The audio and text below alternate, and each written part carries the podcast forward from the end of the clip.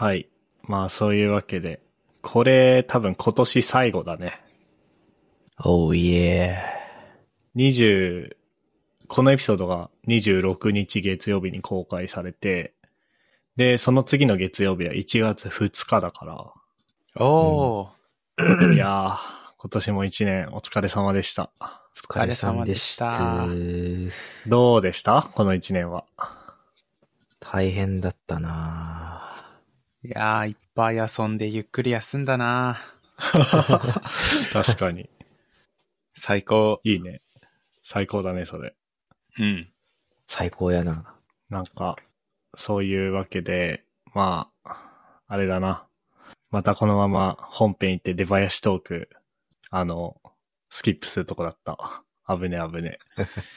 えっと、最近、スティームのなんかセールで安くなってた Days Gone っていうゲームをやってます。MK です。はい。ネットフリックスに最近追加されたザ・リクルートっていうドラマが面白かった年です。今週見た中で一番面白かった文字列が、トムとジェリー最強キャラランキングでした。ふっくんです。それは何 ?1 位は、ジェリーと見せかけて、トムのおばちゃんみたいな。いや、スピン、なんか、ポットでで、スピンオフで出てきて他の超能力使うキャラ。そんなのいるんだ。マニアックすぎる。トムとジェリーな、なんか小学校の給食で無限、なんか、無限に流れてた気がする。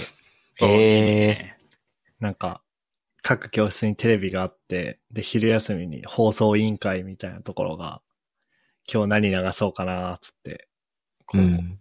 アンパンマンか、なんだっけ、あれ、トムとジェリーか、なんかディズニーのなんか、ああ。か、みたいなのが、が放送室に無限にあって、うん。それを流してたな。いいね。うちお昼の音楽だけだったな。いいな、映像流れんの。なんか、思えば僕のいた小学校や中学校はね、無駄に金があった気がするね。最高じゃん。公立なんだけど。うんうんうん。はい。まあそういうわけで、トムとジェリーの最強キャラランキングは、こう、ランキングにつなげてってわけじゃないけど、うん今年もやりますかね。年末恒例のはい。買ってよかったものランキング。はい。はい。まあなんか、前回は、なんだっけ、3位から順番にみんなで発表してって、で、なんだっけ、星の数が、Amazon のレビューが一番いいやつが勝ちみたいなことをしてた気がするんだけど、うん。こう、事前情報によると、えー、Amazon に売ってないものを扱っている人がいるらしく。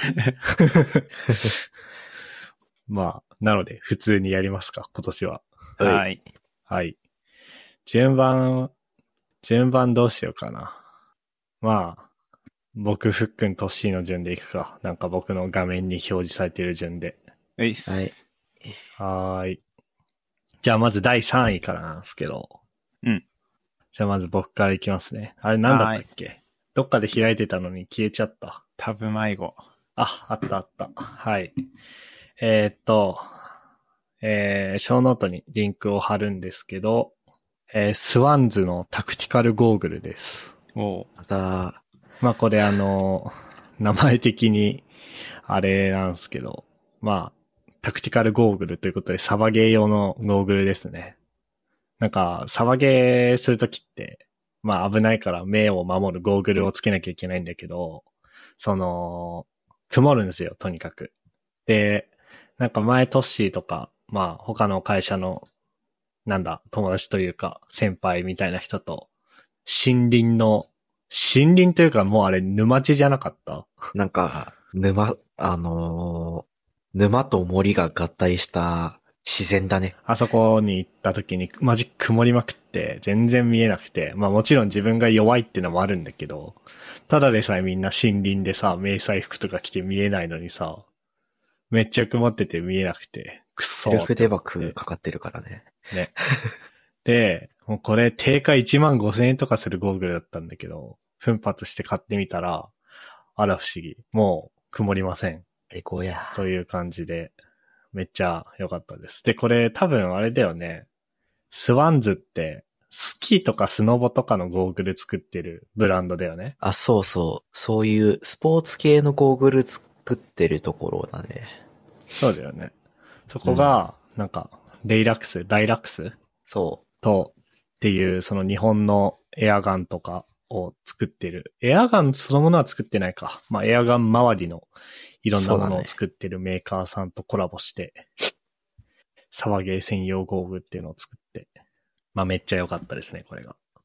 あの、まあ、高いけど、高いけど、本当にね、曇るとテンション下がるから、おすすめです。そうなんだよね。曇るとね、まあ、まず、サバゲーってとにもかくにも敵を死認しないとさ、始まらないわけなのよ。そう。こう駆け引きをしたりとか、こう自分のやりたいことをする前に相手に死認されてこっちは見えない、撃たれる、終わりっていう、ね。ちょっと、たの、楽しむ、楽しむ努力すら、こう、できなくなるから、ゴーグルが曇ると、そう。ちょっと悔しい気持ちになるんだよね。はい。そんな感じで、じゃあ、次はふっくん、お願いします。はい。えっと、買ってよかったもので、ゲームをあげるのはちょっと反則かと思ったんだけど、うん。でもまあ自分の、なんだろう、SF を見る視点が一つ増えたっていう意味で結構衝撃受けたのであげようと思って、えっと、13騎兵防衛権っていうゲームです。おう。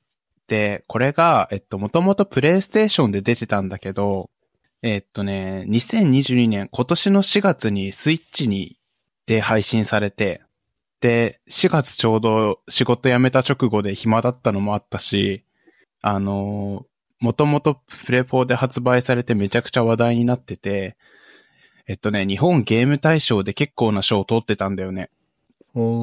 っていうので、タイミング良かったから買って、で、どういうゲームかっていうと、13人の男子女子がロボットに乗って日本を救うために戦うっていうゲームで、で、会話劇があって、あの、選択肢選んでお話を進めていくモードと、あと、リアルタイムシミュレーションバトルをロボットに乗ってするっていうパートが2つあって、本筋2つあって、うん。で、普段だったら、なんか、会話劇というか、シナリオ、選択肢はあるにしても、シナリオをずっと読んでいく作品ってどうなんだろうって思ってたから、思ってたんだけど、なんか、普通にシナリオも面白いし、あの、群像劇なんだけど、13人の。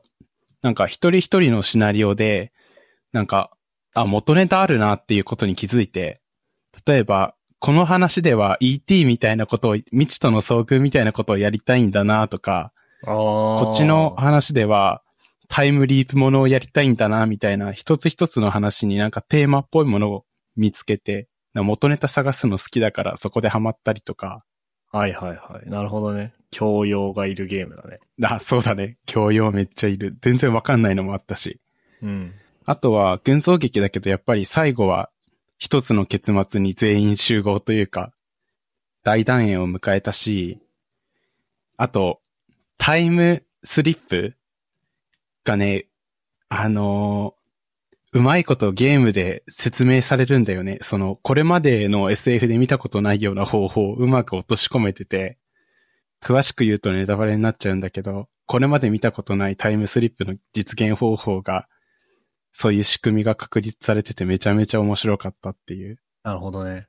ああ、いわゆるシミュレーションバトル系なのか、これは。そうだね。なるほどね。なんか、例えば敵が上方向から来るから防御するロボットをここに置いときつつ、飛行型のロボットで横から叩きつつ、後ろでは長距離のチャージを開始しておくみたいな。スパロボ的な。そうだね、近い。リアルタイムのタクティクスゲームみたいな感じだった。うーん。あとは会話パートもありって感じかな。うん、うん。で、自分の周りというか、ツイッターで観測している界隈でも結構話題に当時なっていて、ずっと気になってたっていうのもあるんだけどね。なるほどね。なんか、ポッドキャストを検索してみたら、ちょうど今年2022年の第1回、うん。EP117 で言及してたね。お、そうだったか。うん。忘れてた。すごいね。でも、2010、間違えた。2022年初っ端に見つけてやり始めたものを、ものが、こう1年後も記憶に残って第3位にランクインするって、なかなかいいんじゃない？うんいいっすなちゃんと当時から気になってたものが、ちゃんと楽しかったっていう。なんか伏線回収感あるね。うん。うん。これあれだね。なんか、僕が見てんのは、あの、プレイステーションのサイトなんだけど、うん。スイッチと、えー、あとはパソコン、スチームうんと、プレステの4かな？うんうん。?4 なのか ?4 だね。うん。で、出てるみたいだね。ね、いろんな媒体で、当初確かプレ4だけだったから、手が出ない人が結構いた気がするけど。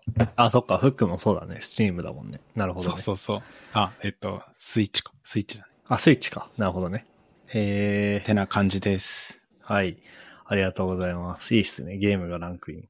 じゃあ、第3位のラスト、トッシはい。僕はね、3話サプライケーブル配線トレイメッシュ汎用タイプっていうやつですね。ー。お、いいね。実用度の高いもので。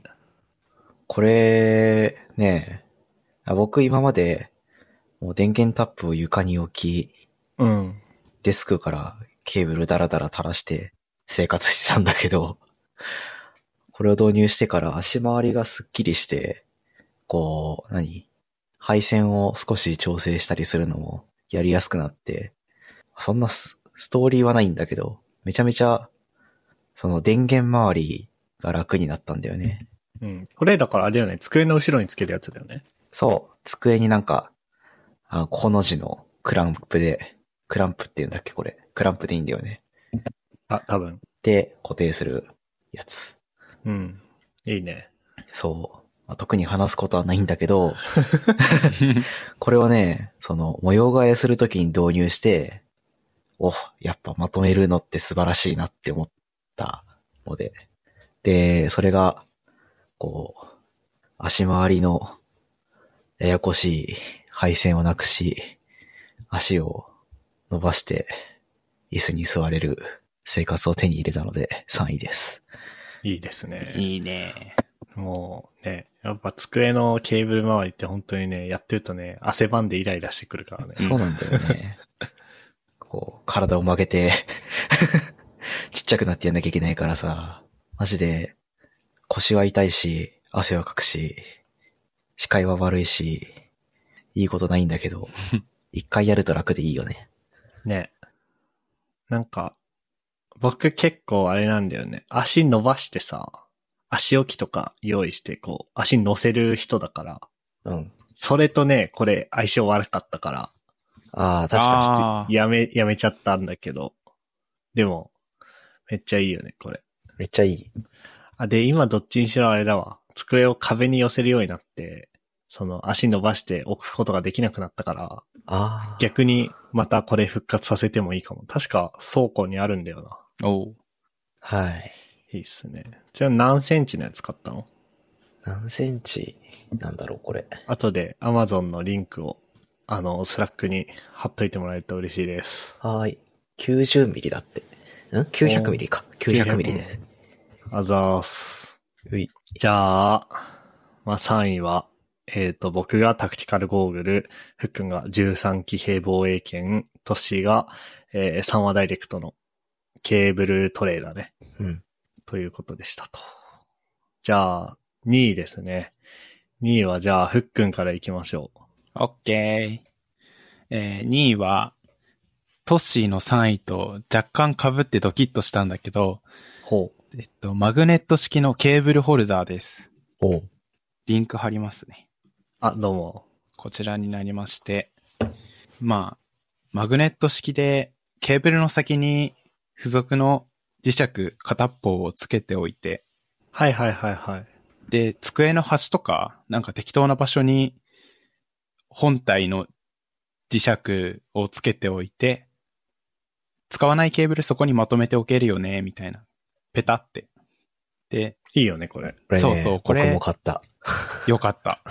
よかった。これは、あれだよね。トッシー昔僕にくれたよね。マジ今年じゃなかったっけ？今年2回購入って書いてあった今 Amazon で開いたら。おお2回。僕よりヘビロテしてる。そう、あの、僕が自分で買っていいなって思って、MK の誕生日にこれを送りつけた。ね、なんか、定位置が決まるからいいよね。そこのおかげで僕の枕元でごちゃごちゃしてたケーブルがまとまってます。ああ、なるほう。どね。ああ、いいな。いいね。確かにデスクだけじゃないもんね。ケーブルがある場所は。ああ、確かにな。デスクより枕の方が嬉しいかも枕元割と配線ない？ある。な。電あるある源コンセントとか？なるほどな。デスク周りの整理整頓する品が並んだね。いいね。うん。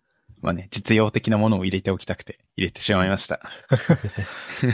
はいはいはい。じゃあ、次、トッシはい。僕はね、あれ？2位だよね。ーに、えーっとね、ロジクール G、ブルーコンパス、マイクラス、マイクスタンド、マイクアーム。おー、いいね。これね、マジでいい。これ、めっちゃ高いやつだよね。そうマイクアーム。えーっと、マイクアームなんだけど1万6000円するっていう、いやー、高い。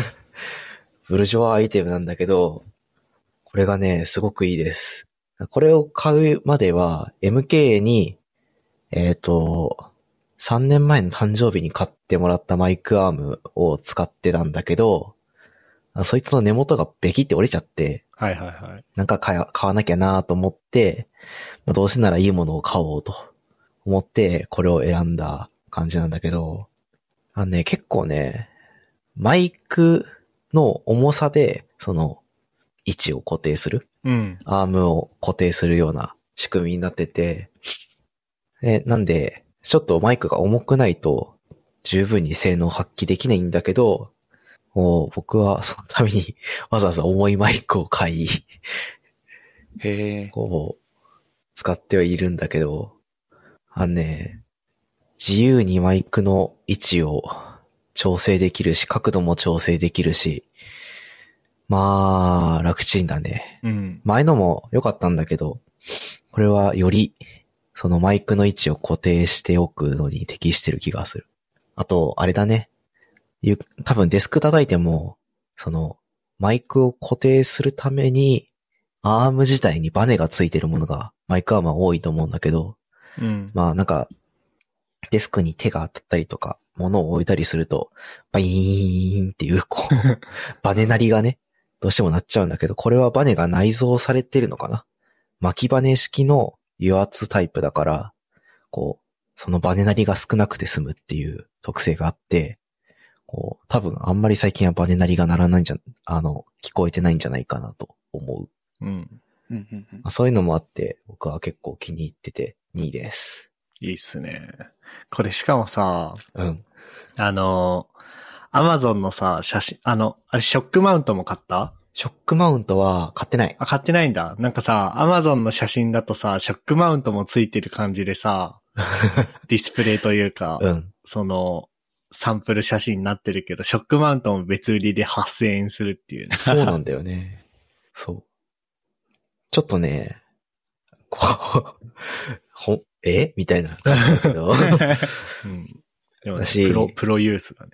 そう、プロユースな感じです。で、あとね、届いた時にびっくりしたのが、こいつ、さっきも言ったけど、マイクの重みでアーム自体を曲げる仕組みなのね。うん。だから、開封した時、棒なんだよ。一、一切れの。一切れの長い棒でしかないから、あこれどうやって設置すればいいんだろうって、俺頑張って足とかで負けたもんね、最初。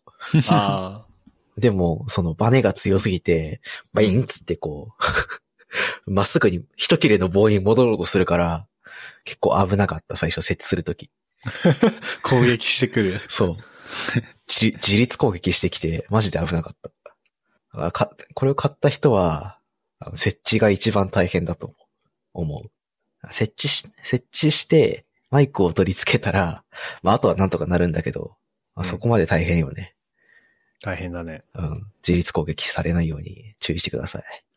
これさ、し商品に関係ないんだけど、アマゾンの 商品紹介の写真の一番下にビデオついてて、なんか、ロジクールの偉い人とか、広告の人が喋ってんのかなと思って見たらボドカさんやな。ボドカさんっていう ストリーマーっていうかゲーム実況の人でさ、なんか、やたらこの人、ボドカさんに似てるなと思って見たらボドカさんでめちゃくちゃ面ご、白くなご当地っぽかったよね、今、一瞬ね。あれ、ご当地っぽいなと思ったら、ストリーマーボドカって書いてあってびっくりした。びっくりした今。これ、ボドカって読むんだ。そう、ボドカっていう、読むし、なんかその、このボドカさんに似てる人が日本各地にいて、こう、それをこう、毎回取り上げて、ご当地ボドカっていう風な、なんか、なんていうの、タグみたいなのがあって、うん。あそれをね、一瞬思い出してね、笑っちゃった。えー、あ、しかも日本人なんだ、ボドカさんって。そうだよ、日本人だよ。えー、え、しかもあれじゃん。96年2月生まれだから。まあ、早生まれだけど、僕らと同い年。同い年の、まあ、一個上世代だよね。そうだね。すげえ。うんでもゲームチームのオーナーでしょ？あ、そうそうそう、プロゲーミングチームのオーナーもしてる。えー、同年代やばい。なるほどね。思わぬところに話が飛んだ。笑っちゃった。じゃないですか。はい。えー、っと、じゃあ、あれ？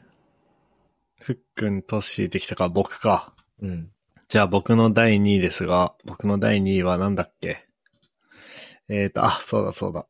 えっ、と、これ、ポッドキャストで紹介したかな？全自動ゴミ箱投入ってやつが第2位です。おー。話したっけ？いや、聞いてないかも。じゃあ、あの、まあ、今 Amazon のリンクあったけど、えー、まあ、文字通り全自動ゴミ箱ですね。で、まあ、あの、ゴミ箱なんですけど、センサーがついてて手をかざしたりすると蓋が自動で開くのね。うん。で、それ自体はまあ多分よくあるじゃん。うんうん。で、なんとこれはボタン、まあある程度ゴミが入ってボタンを押すと、なんか、うよーんとか言って、こう自動で袋を閉じてくれるの。うんうんうん。へえ。袋を閉じて、で、多分熱で袋ちょっと焼いて、そのなんつうの、溶接じゃないけど、ね、熱、袋をガ、ガチで溶かし、溶かして閉じてくれる。あの、よくある、あの、ふなんていうの、袋麺とかの閉じ方ね。あー、そうね。確かに。そうだね。熱圧着というか。その袋を通ると、蓋が自動で閉じて、うん。次の袋をセットするところまで自動でやってくれる。えー、楽ちん。すごいよね。いいね。これなかなか良くて、なんかね、なんか、お恥ずかしい話しながら、まあ、生ゴミとかをさ、うん。その何、ちょっとしたちっちゃいポリ袋に入れておいて保管するでしょ？ほ保管はしないわ。その、生ゴミをポリ袋に入れて、メインの燃えるゴミのゴミ箱に入れるじゃん。うん。そしたら、なんかそれから匂いが、うんうん。家中に生ゴミの匂いが漏れてて、うん。で、なんか家にずっといると気づかないんだけど、うん。ちょっと出社して帰ってくると、うわ、なんかこの家生ゴミの匂いするな、みたいな。玄関開けた瞬間生ゴミの匂いみたいな。わかる。ちょっとわかる。ね、感じになってて、いや、これ、だから、あの、メインの燃えるゴミのゴミ箱に、うん。ちゃんとポリ袋僕二重にして閉じてやってんだけど、それでも漏れるんだろうね。うん。だから、いや、どうしたもんかなと思ってたけど、まあ結構正直ゴミ箱としてはサイズちっちゃいから、うん。もう生ゴミ入れたらもう、他のティッシュとかまとめてすぐ圧着で閉じちゃって保管してる。うん。、で、多分これに入ってる分には生ゴミの匂い漏れてないから、うん。これめっちゃいいなっていう感じですね。いいね。でもね、あのね、充電がちょっとめんどくさいね。うーん。充電式なんだ。そう。そこ電池でいいのになって思うけどな。逆に。なんか独自のね、その、なんだろう、充電器側っていうかな、なんて言えばいいんだろう。その、本体に挿すのは独自のなんか丸いケーブルで、うん。で、電源アダプタ側は USB だから、あの iPhone の充電器とか使えるんだけど、逆にそれめんどくさいなっていう。うん。それだったらなんか電池で、乾電池交換の方が正直楽だけど、まあ、あれだろうね。電池でやられるとバッテリーがへたらなくて、買い替え需要がなくなっちゃうから、確かに。バッテリーをへたらして買い替えさせたいのかな。よく知らんけど。はい。まあでも結構、結構いい買い物でした。いいね。ゴミ袋は専用のリフィル？あ、そうそうそう。で、ゴミ袋も専用のリフィルがあって、なんか、うん。枠にゴミ箱が、ゴミ袋が20枚セットされたやつが売ってて、うん。うん。それを交換式でセットする感じですね。ほえー。今、今ちょっとレビューをさ、見てたんだけどさ、うん。うちの猫を開けてゴミ漁りするようになりましたっていうのが 書いてあって、あ危ねえな、これ、と思っなるた。ほどね。確かに。これ、ま、間違えて猫入ったらさ、圧着されるわけでしょ？口が。え っとね、あの、ボタン長押し、外にあるボタンを長押しすれば圧着される感じなんだけど、あー。そういうことね。でも、そうね。あの、例えば尻尾がちょっと当たってとかね。そう。それはあるかもしれないね。多頭飼いしてるところはさう、ん。一匹が興味を持って、ビーンって開けて、入って、もう一匹がその上におっちゃんこした瞬間に、肉球でこ とかね。う、とかありえそう。いろんな事故のパターンが思いつくね。ね。これ、猫多頭飼いしてるお家はちょっと要、要環境確認ですな。そうだね。もうなんならもうさ、加湿器とかも置けないでしょ猫がいる。置けないね加湿器、その超音波じゃなくて加熱式の、あ加熱式の熱い湯気が出るやつとか。うん。やけどしたりするし。確かに、その、そのあれは、確かに。はい。だ、まあ2位はこんなところで、えっ、と、ふっくんのケーブル、ケーブルなんだ一言で言うと。マグネット、ケーブルホルダーか。うん。ケーブルホルダーと、えー、トッシーの、えー、マイクスタンドと僕の全自動ゴミ箱投入でしたっていう感じですね。じゃあ、ラストいきますか。はーい。じゃあ、堂々の第1位です。まずはトッシーからお願いします。はい。僕の第1位は、サミ、スミカマのペティナイフ重ね。ほう。これね、めちゃめちゃ切れ味良くて、お気に入りです。あスミカマのペティナイフの何？重ね。重ね。うん、アルファベットで、ローマ字書きで重ね。必殺技みたい。必殺技みたいだよね。あー、出てきた、出てきた。そう。これ、刃が薄くて、切れ味が良くて軽いっていう、すごくいいナイフなんですよ。ほう。なんでこれを買ったかというと、その、なんていうの？三徳包丁？文化包丁？みたいなのあるじゃない、うん。あれだと、大きすぎることがあって、うーん。で、もうちょっと小さく、コンパクトに使える something ないかなと思って、ポロポロ見てたら、これが出てきて、お、ええやんっていう感じで、雑に買ってみたんだけど、結構良かった。へえ。なんかおしゃれな感じ、おしゃれでしょうん木の、木の絵なんだけど、木の絵でこう、何？銀色の歯のやつなんだけど、うん。おしゃれですよ。へえ。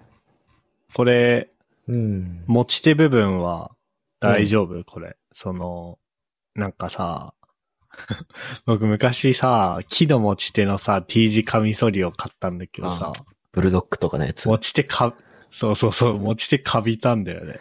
あんね、持ち手今黒ずんでます。ああ、ちょっと心配だな。まあ、でもあれか、カミソリよりは条件のいいところに置かれるだろうから。カミソリよりも、うんまあ、定期的に洗うし、うん水気を飛ばしやすい環境には置いてある。かなえー、黒ずんでんのはいいのかな？どうなんだろうね。その、何 ?iPhone のステンレスボディも、こう、傷が入りまくると逆に味が出るみたいな感じで、ある程度使用感があった方が、こう、味が出るっていう味、捉え味なの方なのか。かなそれは、その黒ずみは、いいやつなのか、やばいやつなのか、どっちなんだろうね。ちょっとね、判断つかない。まあでも、大丈夫なんじゃないの？だって包丁が。濡れることを想定して作らないわけないと思うし。うん。まあ、ある程度の汚れとかは、もうなんか使ってたらしょうがないと思うから、僕は諦めて使ってる。うん。へえ、いいうね。ん。これペティナイフあって、文化包丁、まあ、三徳包丁あって、パン切り包丁もあるから、これは、うん。揃えるのもよろしおす？ね、いいね。うん。包丁9900円。ペティナイフで9900円で、したら高いよ。文化包丁は13200円か。そう。おーしたら高いよ。皿？したら高いよ。スタラ高い。うん。なんか、そうね。でも、いい包丁ってこんぐらいじゃない？そ僕確か、東京出てきて、4、5千円ぐらいの三徳包丁を買って、それをずっと使ってる気がする。う。うん。僕も IKEA に売ってた、なんかよくわかんないやつを、ペッて取ってきて、あこれでって言って買って、もう4年ぐらい使ってる。本当僕はね、声優荻窪店の5階で買ったよ。5階かな？わかんない。なんかね、いろいろ売ってるタイプの声優が荻窪にあったからそこで買った。はいはいはい。大体そうなるよね。声優とかの、その、駅直結の、なんか、駅、駅ビルみたいなところとかにあるショッピングモールみたいなところで買うか、イケアとかニトリで買うか、ど、どれかみたいな。ね、でもいいね。なんか最初に買ったどうでもいいやつをいいやつでこうリプレイスしていくっていうのは、そうそうそうなんか。改善してる感じがあっていいよね。うんうんうん。ただ、綺麗すぎるので、たまに怖い。ああ、そうでも、切れない方が怖くない？切れない方が怖いし、切れすぎても怖い。なるほどね。そうああそうそう、包丁研ぎに出さないとな。てか、自分で研いでる？なんか、シャープナーみたいなさ、あ、なんか通すやつね。やつあるじゃん。シュッシュッシュッってやるやつ。うんダイヤモンドシャープナーみたいなね、そうそうそう。あれはやってる。けど、あそれ以外はやってない。あれ僕信用してないんだけど、ちゃんと切れるようになるのあれ？まあ、切れるようにはなるよ。そあのあ、、そうなんだ。へへえ切り方が合ってて、で、同じものを切った時に、あ、ちゃんと切れるようになったなって思うから、まあ多分、切れてる、あの、良くなってるんだと思う。でも僕、最初使い方が良くなかったのかさ、うん。こう、何？包丁の先の部分だけどんどん削れてって、え。へえ。なんか、三徳包丁が変な形のナイフに、みたいな、刃先になってて、はいはいはい。それだけなんか、もったいねって思って使ってる。だから今僕の三徳包丁はまともな切れ味を発揮しない。なんかね、研ぎ屋さんに出すといいよ。へえ。研ぎ屋さん金物屋さんし的な？ん金物屋さん的なところ？それとも、包丁の研磨専門でやってるところとか？なんかいろいろある。まあ、専門でやってるところは僕は見たことないんだけど、うん。あのね、なんだっけ？なんかさ、ショッピングモールとかにさ、靴修理屋さんとか鍵、あ鍵、合鍵作り屋さんみたいなのあんじゃん。はいはいなんかそういうのいろいろやってる系のところ。うんうん。そこで包丁を研いでくれたりする。ただ。そこで包丁を研ぐときって機械を使ってギュイーンってやるんだよね。うんうん。で、それだと、その、まあいいんだけど、良くない部分もあって、もし近くに金物屋さんとか包丁研ぎを人の手でやりますよ、みたいなのをやってるところがあるんだったらそっちに持っていく方がいいと思う。なんだっけな？なんつってたっけな？返し、返しじゃないな。なんだっけ？その機械でやると、なんとかってやつがなくなっちゃうんだよ。歯の。情報量ゼロだけど、その、機械研ぎと手研ぎの違いってのがあって、うん。うんで、機械で研ぐと、手研ぎの時にあるメリットである、なんとかってやつがなくなっちゃうんだよ。模様みたいな。いや、模様じゃなくてね、なんだっけな。なんだっけな。なんかマジで忘れたんだけどね。あの、それで僕の、その何？荻窪に住んでた時は、その何？なんだっけ？その、合鍵作り屋さんの機械でや、研ぐやつやってて、うん。で、今は近所の金物屋さん的なところに出してんだけど、なんか、あ、これ、一回機械でやりましたか？とかって言われて、これな、なんとかがないので追加料金ですね、とかって言われたんだよ。ええ うん。それが何だったかは忘れたんだけど。そう、だから、もし、何金物屋さんとかそういうところがあるんだったらそっちの方がいいね。ほー。ちょっと探してみよ なんかめっちゃ包丁、包丁トークになってしまったな。う。でも包丁を研ぎに出すときってさ、うん。何かしらの方方法で包丁を家から持ち出さないといけないじゃん。うん。捕まる、捕まらないか怖いよね。いやー、なんかそれね、いろいろ調べたんだけど、うんまあ、まず持っていくときは、その何アマゾンとかの段ボールで、うん。こう、包丁を何挟んで、で、ガムテープでぐるぐる巻きにすんのね。うん。で、まあ、完全にリュックとかその何隠せるものに入れると。うん。すぐ使えない状態にして、こう、もちろん人の目に触れないところに入れつつ、あと僕はあとアリバイを作るために電話してる、行く前に。明日も包丁持って行きたいんですけどいいですか？みたいな風に電話して、じゃあ何時頃行きますね？みたいな約束を取り付けるのね。うん。それ、そしたらもし、それで変なタイミングで職質されて、あうんの包丁持ってんのって言われたとしても、いや、研ぎに出しに行くんですけど、みたいな。なるほど。うん。で、ほら、今から、じゃあお店一緒に行きましょうよって、もう僕の名前で予約してるから、みたいな風にしてる。いいね。偉い。んだけど僕人生で職質されたことないわ。とりあえずそんぐらいやれば大丈夫だよ。なるほどね。そうしよあのね、いやちょっともう、もう包丁の話はいいんだけど、あのね、研ぎたての包丁買ったらね、トマト切りな。う。ああ、言うよね。感動するからマジで。サクみたいな。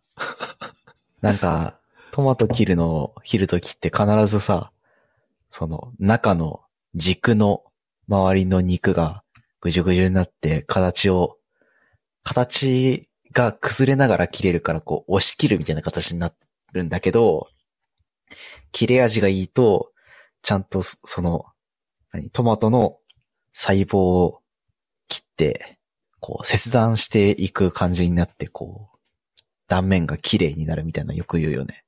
うん。はい。なんかはい、謎に包丁で盛り上がったけど、あの、これ何？トシの第1位か。じゃあ次僕の第1位ですね。はい。はい。僕の第1位は、えっ、と、やばい。包丁関連でリンク開きすぎててタブを見失いそうになったが、えー、パナソニックの電動歯ブラシドルツです。おー。気になる。電動歯ブラシ。僕のやつは、これはね、えっ、とね、ん？一番た、あ、違うな。一番高いやつではないな。小畜梅でいうところの地区なのかな、これは。うんうん。てか価格帯がなんかこれ意味わかんないな。あ意味わかんないんだけど、一番高いやつではないけど、二番目ぐらいにいいやつのはず。怖えうんでね、なんかね、もう僕、社会人になってすぐに電動歯ブラシ派になって、うん。ずっとフィリップスのを使ってたんだけど、なんかすぐ壊れるんだよね。多分僕の歯磨きの仕方が悪いんだけど、うん。押し付けすぎてるかなんかで。へすぐ壊れて、なんか 不満で、まあ思い切ってパナソニック製に乗り換えてみたら、なんかすごい磨けてる気がする。より。なるほどね。うん。まあ、いや、ちょっとこれ1位にしたのミスったかも。でもね、僕的には本当にね、めっちゃね、体験いいんだけどね、ちょっと、うん。うん。フィリップスの電動歯ブラシとパナソニックの電動歯ブラシの違いをこう、口頭で説明するの難しいな。あの、めっちゃいいです、これ。へえ。Bluetooth でドルツアプリと連携。へあ、そうそうそう。一番高いやつはそれついてて、いや、僕はいら、それ、そういうのいらねえなと思って、うん。2番目のやつにした。は逆に一番高いやつと2番目のやつの違いが、確か、Bluetooth 連携できるかどうかだけだったんだよね。あ。へえ。で、しかも、Bluetooth 連携でやってくれるんだったら、僕はヘルスケアアプリに対応してほしかったのね。Apple 公式の。はいはい。うんで。そういう感じしなかったから、うん。じゃあいいや、つって。レッスン動画って書いてある。え、これめっちゃ高い歯磨き上手かなってこと？そうだね。あアのね、プリで。めっちゃ高い歯磨き上手かな。めっちゃおもろいな。なんかね、あれらしいよ。歯科医、歯科医師推奨の磨き方が簡単にできるらしいですよ。うーん。こう、横磨きと叩き磨きを同時にやれるみたいへえ、へー叩き磨き。な。まあでも、なんか初正直電動歯ブラシってさ、うん。電動歯ブラシに限らずだけど、髭剃りとかもそうだけどさ、大体パナソニックとフィリップスとブラウンがさ、うんなんかみんなそれぞれ同じようなことをさ、なんかいろんな言い方でしてるからさ、AI とか言ってみたりね。そうそうそう。結局、まあ合うやつ使いなよっていう感じなんだろうけど、僕はこのパナソニックのこれがめっちゃ良かったっていううんうんうん感じですね。これ、ブラシはどれぐらいの値段、ランニングコストになるの？ああ、どんぐらいなんだろう。うんとね、うーんとね、あ、でも、に、ブラシ2個で1200円とかだから。うーん。そんなに高くない1のか。個ブラシ600円ぐらいで、3ヶ月うん。かな？だから3ヶ月で600円。うーん。じゃあ、全然高くない。ね。まあ、普通、普通ぐらいの価格なのかな、多分。でもフィリップスの電動歯ブラシは高かった気がするけどな。てかね、すぐダメになるんだよね、ブラシ。3ヶ月、確かフィリップスも3ヶ月って言ってた気がするけど、うん。僕なんか1.5ヶ月ぐらいしか持たなかった気がする。うーん。だから強く押し当てすぎなんだろうね。それはそれで。それはそうかもね。なんかあれでしょ？歯が、歯じゃねえや。毛束がこう、左右にベロって、そう、そうやる気なくなっていくんでしょ、どんどん。そう、すぐやる気なくなるの。でも、パナソニックはやっぱり、粘ってる。ああ。ドルツは。で、あれだよね、ドルツでもう一個有名なのがさ、まあ、ドルツっていうのがパナソニックの、その何、オーラルケア系のブランドなの名前なんだろうけど、うん。もう一個あの、電動歯ブラシじゃなくて、なんか、水流で、こう、なんか、プラーク取り出すやつもあるよね。あ、なんか、聞いたことある。へーある。ジェットウォッシシャー。あれを来年試してみようかなって思ってる。いいね。はい。そんな感じですかね。うい。じゃあ、堂々のラスト1位を、うわ。トシ、お願いします。え？あれ俺今トッシーって言ったね。間違えた、ね。一瞬バグった、俺。あ、つって。間違えた。ちょっとね。さっき包丁トークしたばっかりでしょってなっちゃっああ。あ 堂々のラスト1位を、ふっくんお願いします。はい。鳥を飾ります。えー僕が買ったのは、アウター、えっと、めちゃくちゃあったかいジャケットですね。ほまあ、あの、一つ選ぶということで、一個だけなんだけど、まあ、要するに、ワークマンっていうとこで、う。うん。あの、あったかいもの買いまくったんですよ、最近。ほえっと、部屋着から、パジャマから、靴下から。全部ワークマンで揃えたってことか。すげえ。そうそうそうそう。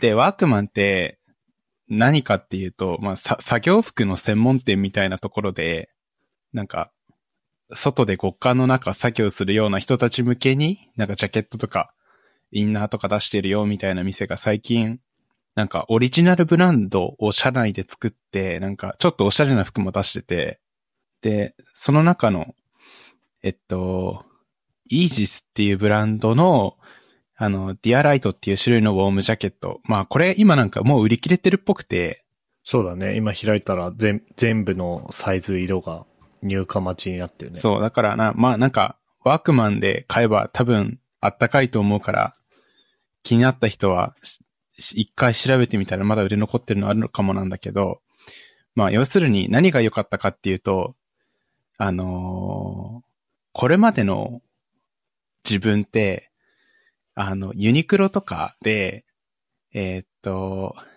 なんだっけ、中に嫌ったがいいやつ。ヒートテック？ヒートテック？あ、そう、ヒートテック着て、まあこんなもんかな、でも寒いなと思いながらずっと冬過ごしてたんだよね。うん。いや、で、えっと、いや、寒いの嫌だなって今年ちゃんと思い直して、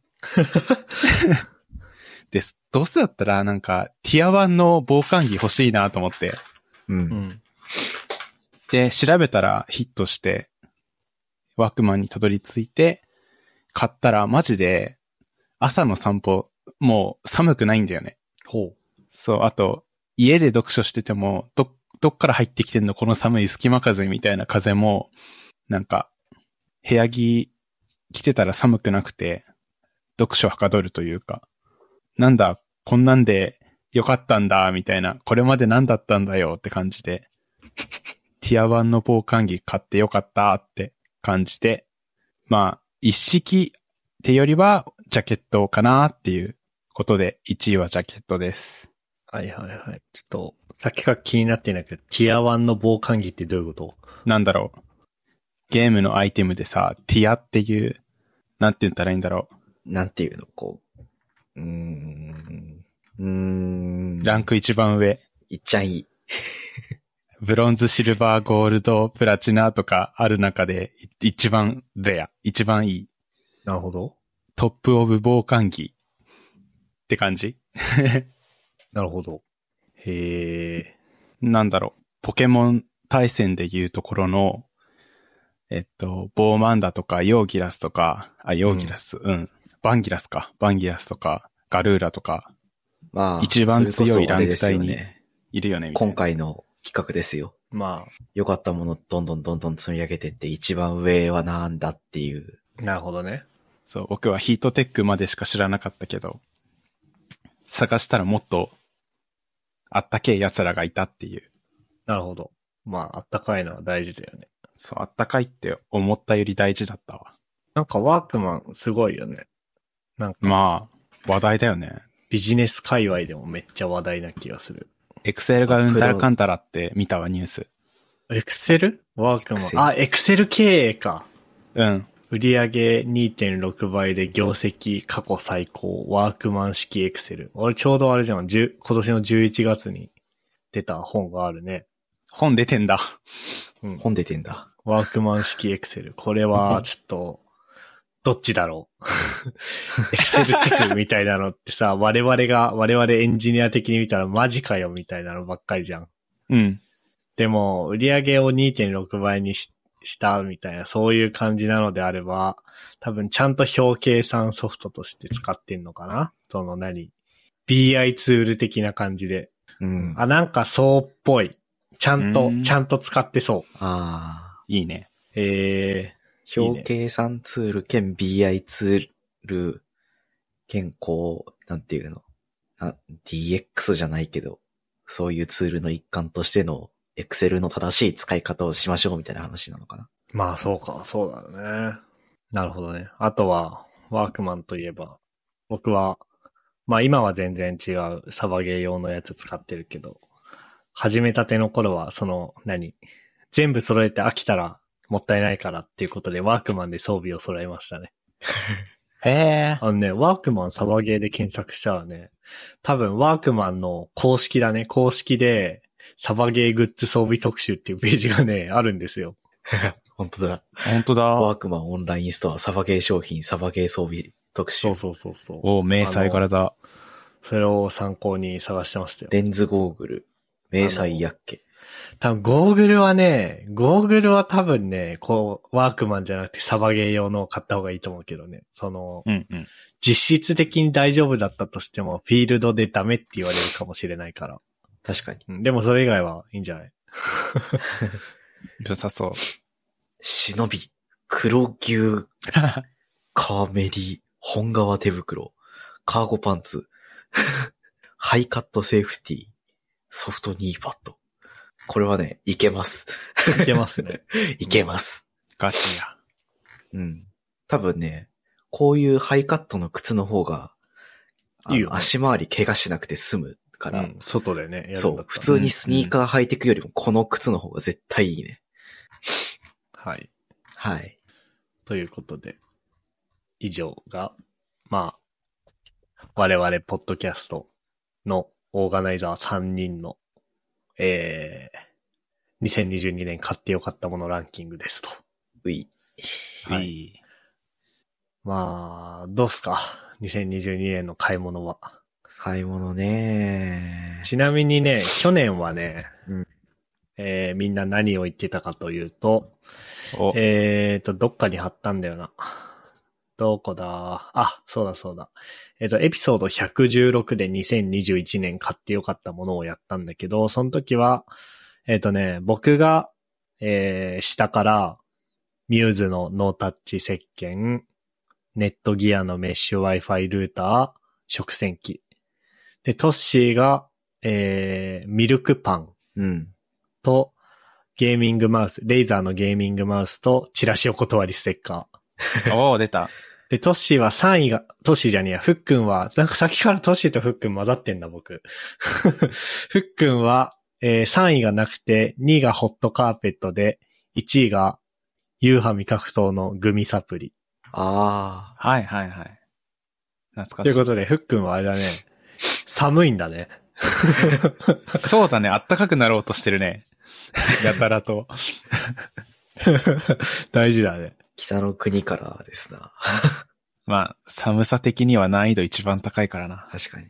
難易度高いステージに住んでるから。あとなんか、買い物の、僕の買い物の傾向で言うと、まあ僕去年から、去年また引っ越して、二人暮らしを始めてっていう感じなんだけど、僕はやっぱりね、最初の一年で全部揃えちゃう人なんだなって思って。ああ。食洗機とドラム式洗濯機と、あとなんだ？なんだろう。まあなんか、あんま、まあ、あとあれか、テレビとか、うん。リビングのソファーとか机とか、こう、一気に揃えたから、まあテレビとかソファーとかテーブルは必要だとしても、食洗機とか、ドラム式洗濯機を同じ年に買うっていう感じで、去年は本当になんかお金がなかったんだけど、うんうん。今年は普通に、それこそ新しい趣味も、お金かかる趣味とかもできたけど、その、そんなにお金がないっていう感じがしなかったから、おーああ、やっぱ自分ってそうなんだなって思いましたっていう 感じですね。僕はむしろ、あそういう生活必需品というか、生活家電みたいなのが、を買い替えずになんか自分の趣味にばっかりお金使ってて、うん。そろそろ洗濯機はイオンを出し始めたし、電子レンジもなんか、ちゃんといつもなら温まっ、スープが温まる時間温めてるのに温まりきらないし、ええ。冷蔵庫もなんか、ゴゴゴゴゴゴとかって言ってこう夜中にうるさいしで、買い替えなきゃいけないんだけど、買い替える気が起きないという。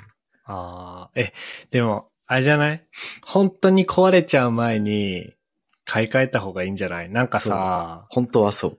僕も思って数年後に控えてる恐怖としてあるのが、うん。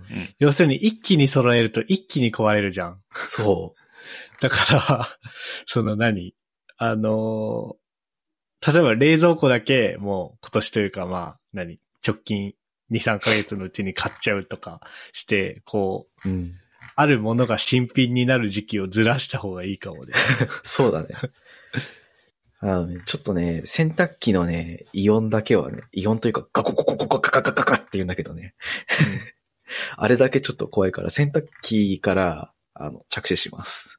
あ、でもね、ドラム式洗濯機いいよ、マジで。ドラム式洗濯機みんないいって言うし、乾燥機付きの洗濯機みんないいって言うから欲しいんだけど、まあ、何がいいかはちょっと調べておきます。あの、男子の一人暮らしのうちに買った方がいいと思う。うん。あの、結構、まあ、前、まあ、去年も話した気がするけど、女子の服って乾燥機 NG が多いんだけど、らしいね。男子の服なんてほぼ多分乾燥機ぶち込めばいいじゃん。T シャツとパーカーとパンツくらいしかないからな。そう。だから、最高だよ。はい。ってな感じですかね。いいっすね。じゃあ、えー、26日だっけ？これが公開されんのって。そうですかな。